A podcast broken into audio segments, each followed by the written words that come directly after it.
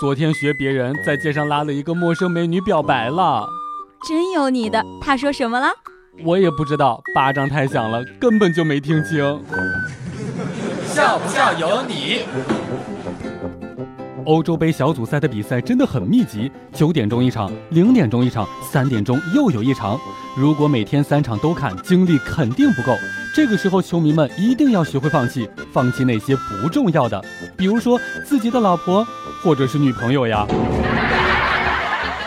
师傅临走之前咳嗽了两声，叫道：“徒儿，你过来，为师决定把最后一样传给你。”看着病床上咳得很厉害的师傅要传给自己本事，徒弟按耐住心中的激动，来到了病床前。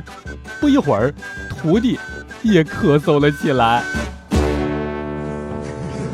笑不笑由你。昨天晚上做了一个怪梦，梦见自己居然变成了一只羊，还被灰太狼捉住了。他还把我放在了锅里面煮，我感觉越来越热，在那里喊完了完了。就被吓醒了，身上全都是汗水。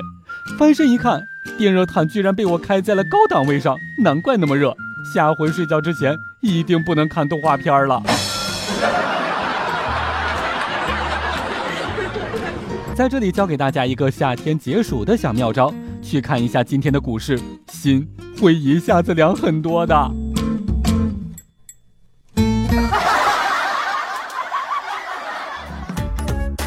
每天两分钟，笑不笑由你。